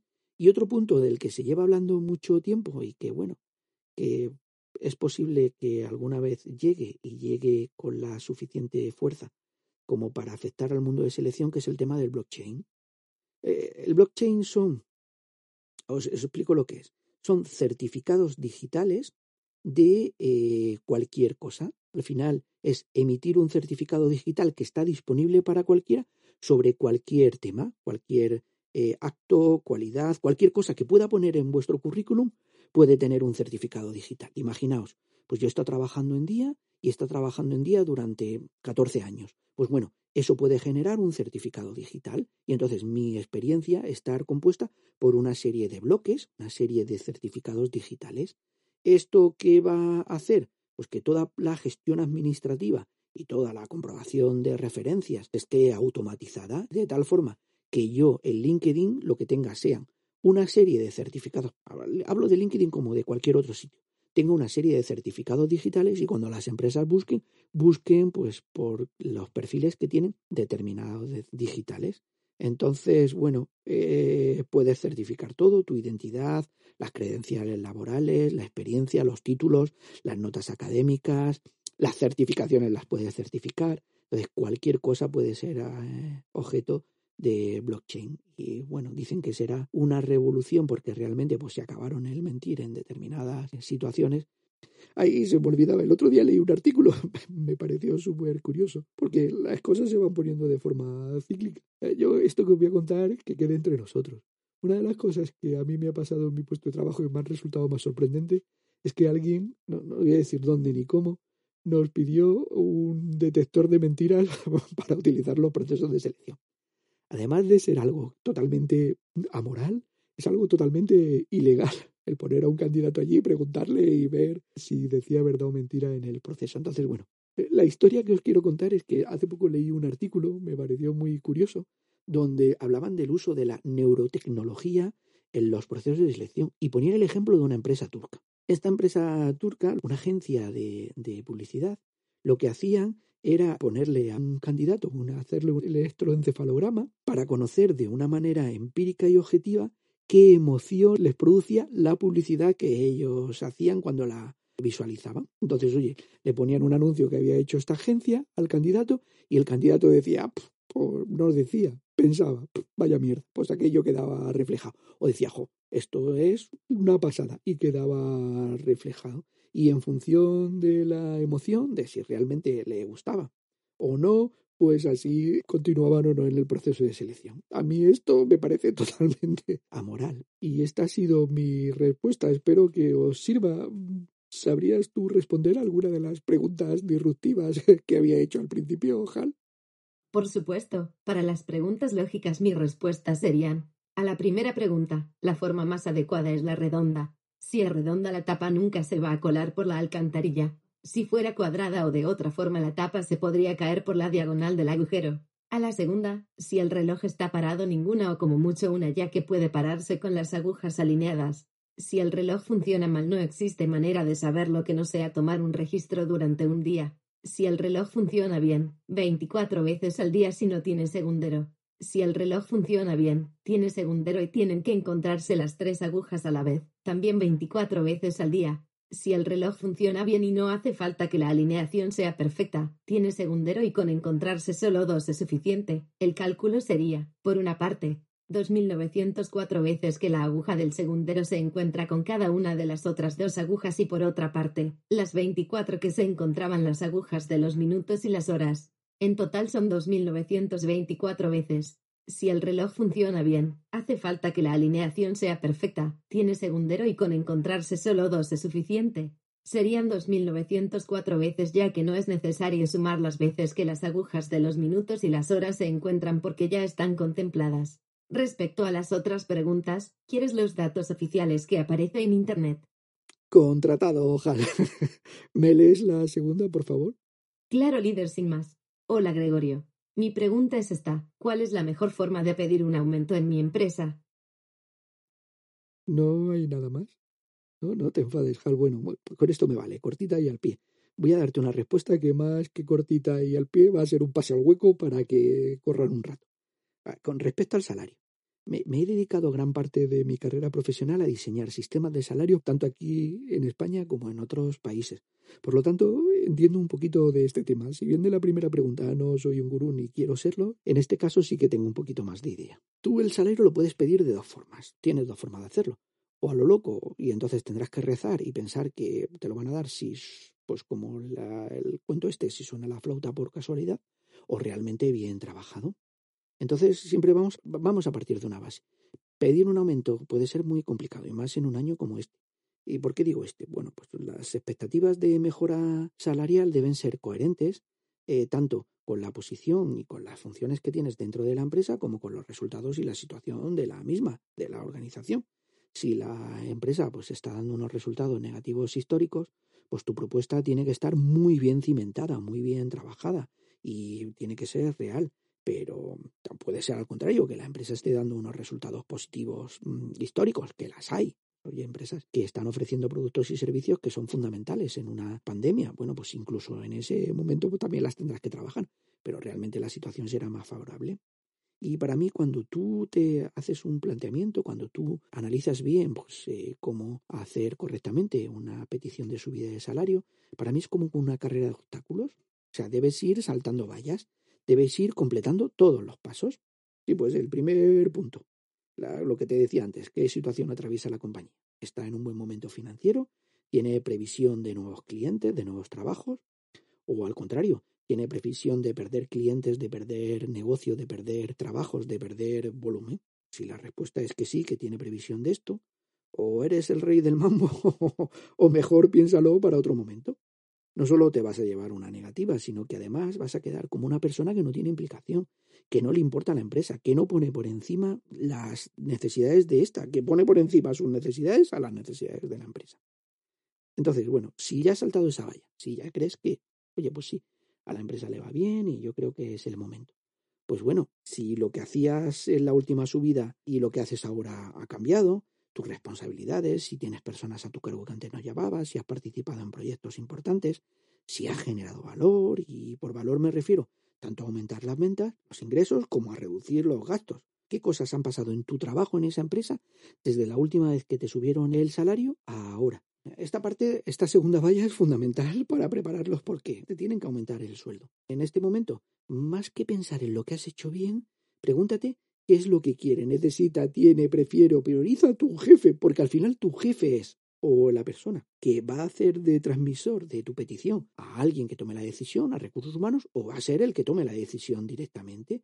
Entonces, se trata de demostrar que pides más dinero porque vas a quitarle un miedo, porque has conseguido, vas a conseguir lo que quiere no porque te hayan subido el alquiler o porque no hayas cogido vacaciones en tres años o porque ahorras en papel o porque eres la persona que más implicación y que más horas eh, te pasas en la oficina. Eso a él, perdona, pero le importa un pie. A él lo que le importa es, oye, Pues si eres una persona que realmente responde a lo que él necesita. Esa es la reflexión que te tienes que hacer en esa valla. Entonces, punto número uno, está en situación de subir el salario a la gente que trabaja allí. Punto número dos, tú estás haciendo algo que responda a una necesidad real de tu jefe y eso lo estás haciendo de forma diferente desde la última vez que te subieron el salario. Entonces, imagínate, yo, mi jefe estaba muy preocupado por toda la relación con determinados países y yo resulta que esa relación la arreglé y me subieron el salario. Ya me subieron el salario por eso. No puedo pedir otra subida salarial por algo que ya había conseguido. Pero oye, si desde la última subida salarial he mejorado la relación con los países, ese sí que es un criterio eh, para poder pedirlo siempre que a mi jefe eh, le interese. Así pues, si hasta el segunda vaya la respuesta es positiva, es porque tienes porqués de peso que lo justifiquen. Pues entonces ya has saltado dos vallas. La empresa eh, está en situación de subirte el salario, tu jefe reconoce que tú le estás ayudando a algo que a él le preocupa, que le necesita, entonces, oye, pues eso lo tienes claro. Y entonces vamos a la siguiente que está muy ligada. Y es, no solamente si en la empresa es un buen momento, sino si es un buen momento para pedirlo ahora. Olvídate en ese momento de la empresa. Imagínate, si hace un mes se han tomado decisiones sobre el salario, pues igual no es un buen momento. Si hace un mes eh, pensamos si tu salario era el adecuado, qué subida te hacíamos, pues oye, resulta que ahora, un mes después, no es buen momento para plantearlo. Como regla general, en una empresa, el mejor momento para pedir eh, una subida de salario no es en el momento de la evaluación del desempeño, se supone que en ese momento ya las subidas están decididas, están definidas. El mejor momento es cuando se hacen los presupuestos. En la empresa en la que yo estaba, la empresa en la que yo trabajaba en día, pues los presupuestos se hacían en el mes de octubre. Entonces el mejor momento para pedirlos era allí. ¿Por qué? Porque el jefe lo podía tener en cuenta a la hora de definir su propuesta, su masa salarial cómo distribuía la subida entre todo su equipo. Si lo hacías en el mes de mayo, pues el jefe te podía decir que sí, lo escuchaba y igual en el mes de octubre se había olvidado o te decía, oye, pues hablamos más delante después del verano. Entonces, si te dicen, oye, hablamos más delante después del verano, tú tendrás la sensación de que te han dicho que no, que ha sido una patada hacia adelante.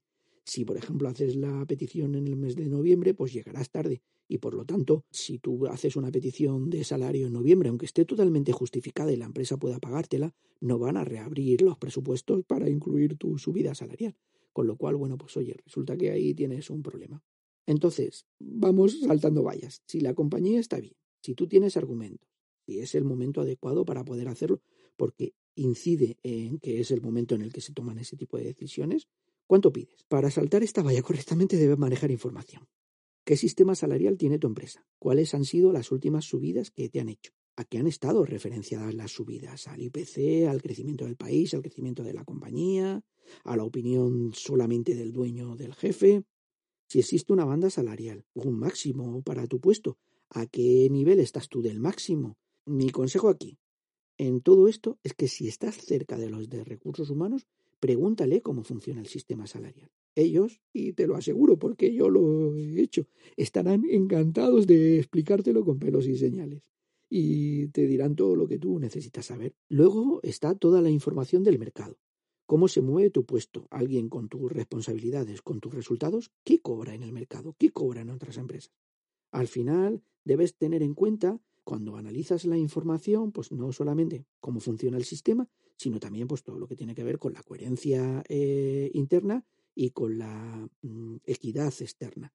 Así, aquí, en este caso, cuando más datos manejes, pues mejor, pues como en todo. Mira los anuncios de puestos similares al tuyo, hay muchos que ponen salarios, pregunta a las personas que conozcas y que ya no estén en la empresa y que tuvieran tu puesto, a personas que conozcas de otras empresas y que hagan lo mismo que tú. O sea, no, no preguntes su salario, pregúntales lo que cobraría una persona en su empresa que haga unas funciones como las tuyas. Oye, pues mira, un comercial que lleve grandes cuentas y que cuánto puede cobrar en tu empresa, más o menos. Puede ser que te lo digan y que te den una referencia, o puede ser que no, pero bueno, cuanta más información tengas, eh, mejor. De igual manera, no le pidas a tus compañeros su salario. Es un tema mm, que en muchas empresas es confidencial y manejarlo públicamente, decir que sabes el salario de fulanito y que genera agravios comparativos con respecto a ti, pues al final lo que puede hacer es generarte, meterte en problemas. Entonces, mi consejo aquí, pues, es que te vayas a información del mercado. Mira los informes que publican las consultoras de selección.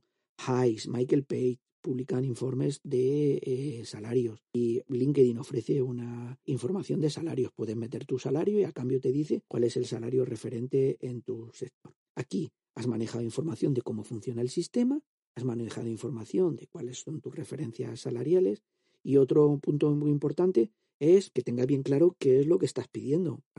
tu salario se puede componer de una parte fija y de una parte variable. Entonces, si vas a pedir, pues ten preparado una opción de fijo, pero también no te olvides del variable. Igual puede ser más fácil conseguir una modificación en el variable que conseguir una modificación eh, en el fijo. O hay empresas que lo que pueden hacer es darte un variable, una prima, eh, modificar las condiciones del variable. Imagínate que te han puesto un variable por objetivos y que resulta que a medio año ya has conseguido todos los objetivos y tienes el máximo de variable. Pues igual se pueden plantear el que suben ese tope de variable para que sigas teniendo objetivos a cumplir durante esos seis meses. O sea, piensa bien una propuesta teniendo en cuenta no solamente cuál es el sistema salarial, sino teniendo en cuenta cuál es la referencia en el mercado y teniendo en cuenta cómo se compone tu salario. Porque igual un aumento para todos los años, pues no te lo van a dar, pero una prima, un dinero específico para ese año en concreto, pues sí. Otro consejo, pues es que también cuando hagas un análisis de este tipo, pues tengas en cuenta tu salario bruto y neto. Entonces, pues eso también tenlo en cuenta de cómo se quedaría realmente el neto, para no tener una sorpresa, porque igual, oye, resulta que te están dando una subida que tú consideras que es adecuada, o estás pidiendo una subida que tú consideras que es adecuada, y luego cuando te vas a tu mes a mes, pues resulta que no es adecuada. Entonces, utiliza como criterio último para decidir si la subida es adecuada o no lo que tú tienes en la nómina, lo que tú te llevas a tu casa, lo que te llevas en el bolsillo. Y luego una parte importante, pues oye, hay opciones más creativas, pues todo lo que tiene que ver con el salario en especie, todo lo que tiene que ver con aquellos componentes salariales que no son solamente retribución, Oye, el que te paguen un beneficio social, un ticket restaurante, la gasolina, el recibo de luz o de internet, puede ser una buena opción. O incluso que no te lo paguen, pero que tú los puedas meter en nómina y que fiscalmente pues sean más atractivos. Entonces todo eso lo tienes que tener en cuenta y lo tienes que llevar analizado y estudiado. Cuando ya tengas claro cuál es el montante que vas a pedir, porque mi consejo nunca es que no, no es que digas, oye, subidme el sueldo, no, oye, subidme el sueldo, dos mil euros, un nivel concreto, porque entonces ya vais a empezar, si hay negociación, ya vais a, a, empezar a negociar eh, sobre temas concretos. Pues mira, oye, 4.000 no, pero igual podemos llegar a los 3.000, no sé. Entonces, siempre lleva un número concreto para saber si la subida que te están dando es la adecuada o no y para darle una referencia de qué es lo que esperas. Pues a la siguiente es, ya tengo claro todo y ahora, ¿cómo le ponemos el cascabel al gato? ¿Cómo lo hago? ¿Cómo lo llevo a la realidad? Mi consejo aquí es que siempre pidas una reunión formal con tu jefe o con alguien de recursos humanos, con la persona que va a ser la que canalice tu petición. No vayas a la persona que va a tomar la decisión. Imagínate que la decisión de su vida la toma el director de recursos humanos. Pues todo depende de la costumbre que haya en tu empresa, pero no vayas a hablar directamente con él si tienes que hablar primero con tu jefe hablar con tu jefe y tu jefe canalizará la petición. Si la ve correcta, si ha saltado la, sobre todo la primera y la segunda valla, si es el momento es para la empresa y si tu jefe está de acuerdo con tu petición, será el que canalice la información. Si cuando montas la reunión, pues no puede, mi consejo es que no montes la reunión diciéndole el tema, no de oye, quiero sentarme contigo para ver el tema de mi salario.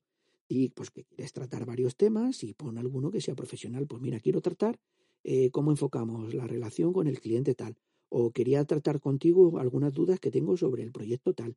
Y entonces cuando tengas en esa reunión, pues eh, trata primero los temas profesionales y luego trata el, el tema del salario. Entonces, en esto mi consejo es que intentes ser pillo. O sea, si lo conoces, ponlo en el momento en el que sea más receptivo. Si pones una reunión con él para hablar justo después de la reunión de ventas mensual en la que siempre sale cabreado, pues a lo mejor no es el mejor momento para poner una reunión y hablar de este tipo de temas. Entonces, siempre una reunión formal, una reunión que el motivo principal, aunque para ti sea el salario, va a ser para él otro y que esté puesto en un momento en el que él sea receptivo, en el que no pague la frustración de otro tema en tu salario. Entonces, bueno, ya has puesto la reunión, has elegido el momento en el que crees que tu jefe va a ser más receptivo a hablar de este tipo de temas y entonces, bueno, pues eh, ya estás en la reunión y cómo lo expones. Mi consejo es que lo prepares, que prepares bien cuál es la exposición, cuál es lo que, lo que le vas a decir y que lo hagas por capas. O sea, la reunión pues empieza como siempre, habla del tema que tengas pendiente y una vez que ya hayas tratado ese tema, que es el motivo de la reunión, y que hay un punto que te preocupa y que quieres su ayuda y su opinión, ¿vale? Entonces pídele siempre que él lo que tiene que hacer al principio en ese punto es su ayuda y su opinión sobre un tema que a ti te preocupa. Agradece la reunión, cuenta lo positivo, lo contento que estás en la empresa y que una de las cosas que te eh, preocupa, que crees que deberías poner encima de la mesa, es el tema del salario. Luego explica tu situación salarial con todos los argumentos que has obtenido cuando analizaste eh, el punto anterior pero nunca los expongas desde un punto de vista eh, negativo. Confía en ti mismo, ten una actitud firme, no excesivamente informal, pero tampoco demasiado formal. Debes en todo esto pues exponer todos tus argumentos. Oye, pues hay un tema del que quiero hablar, es el salario, yo cobro tanto, creo que mi salario en el mercado estaría así, además durante el último periodo de la última revisión he generado estos puntos de valor y eh, considero que debería tener este salario. Me gustaría esta parte en fijo, me gustaría revisar mi parte variable o me gustaría que estos beneficios se incluyeran. Entonces, bueno, pues eh, y pide su opinión y su punto de vista. Importantísimo, demuestra lo que vales con cifras, no con tópicos. Siempre que quieras hacer ver tus logros, vea lo específico y luego plantea una cantidad o un porcentaje, algo que sea concreto. Dejar hablar y como le has pedido su opinión, su punto de vista, escucha, escucha lo que tenga que decir. No rebatas lo que dicen, simplemente escucha, escucha su punto de vista.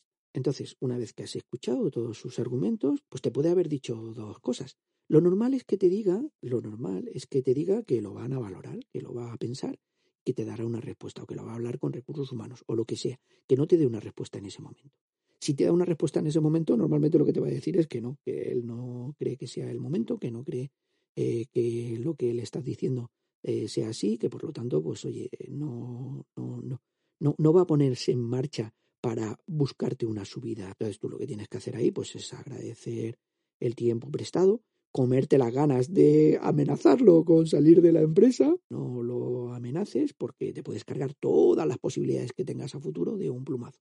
Entonces, oye, pues agradeces su punto de vista, preguntas qué es lo que podrías hacer a futuro, pues tener esa subida, ese incremento, qué es lo que tú quieres, y ya está. No hay nada más. Puedes empezar a buscar trabajo fuera, pero no es cuestión de amenazarlo. Eso ya pues, se, se verá a futuro si sales de la empresa por esa subida que aquí no te están dando. Bueno, puede ser, pues esta persona te diga, no, mira, oye, ok, vale, eh, déjame que lo mire, déjame que lo hable con recursos humanos o lo que sea.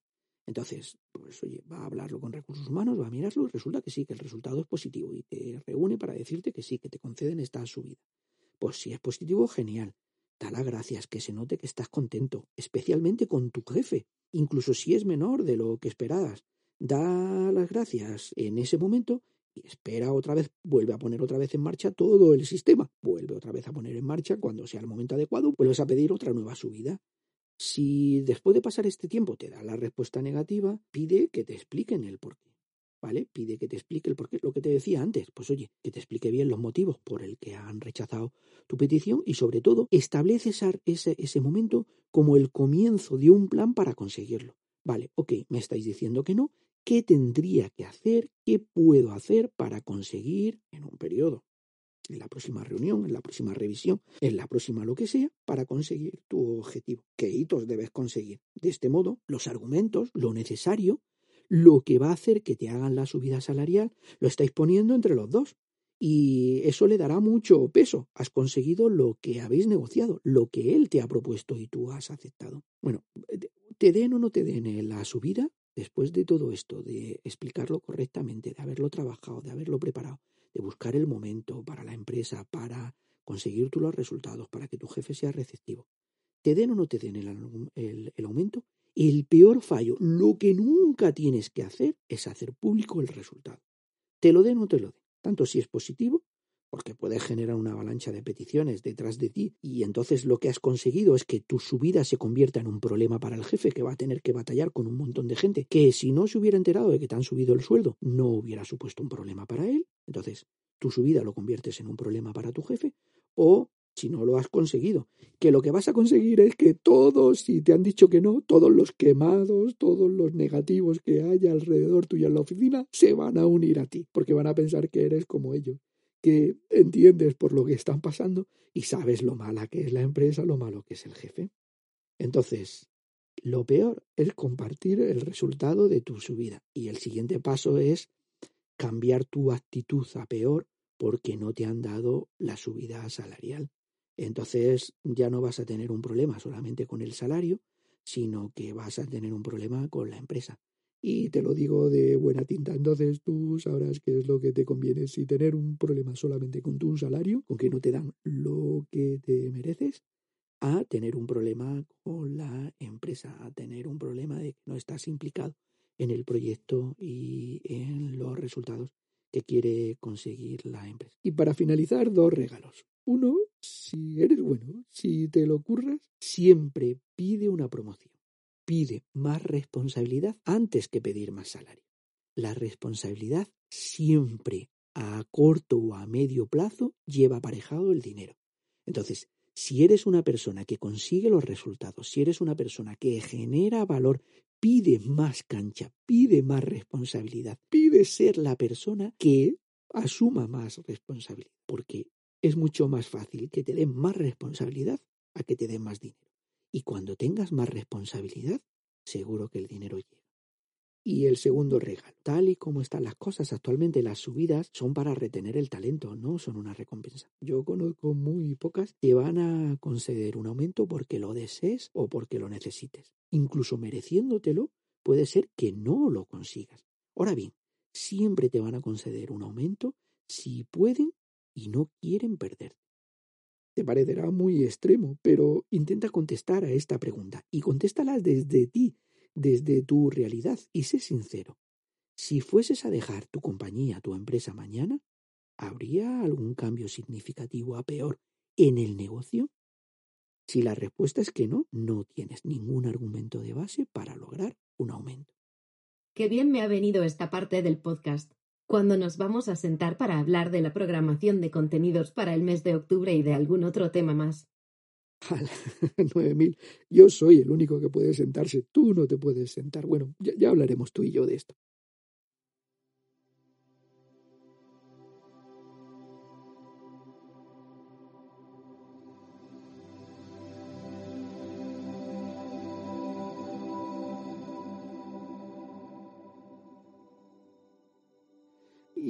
Ha sido todo en este nuevo capítulo. Muchas gracias por llegar hasta aquí, hasta el final. Como siempre para Hal, ¿verdad, Hal? Y para mí ha sido el mejor momento de la semana. Pienso que os tengo a todos delante mía y me gusta, me gusta esa sensación de que os ayudo en algo, aunque solo sea un poquito. Muchas gracias a las dos personas que me han hecho llegar sus dudas, a través de las cuales he intentado dar un poquito de luz sobre cómo funciona el mercado laboral y cómo funcionan las áreas de selección. Vamos adelante, vamos con ganas, porque de eso se trata, de no desistir. Somos confiables y somos profesionales. Oh, os digo cada semana, yo voy a hacer lo que haga falta para encontrar el trabajo de mi sueño, el trabajo que me merezco. No puedo fallar, no nos podemos fallar, lo hacemos todo a pulmón. Gente como tú y como yo, somos confiables, somos amigables, y somos profesionales, válidos y rentables. Somos buena gente, somos un recurso muy humano. Un abrazo. Sed bueno.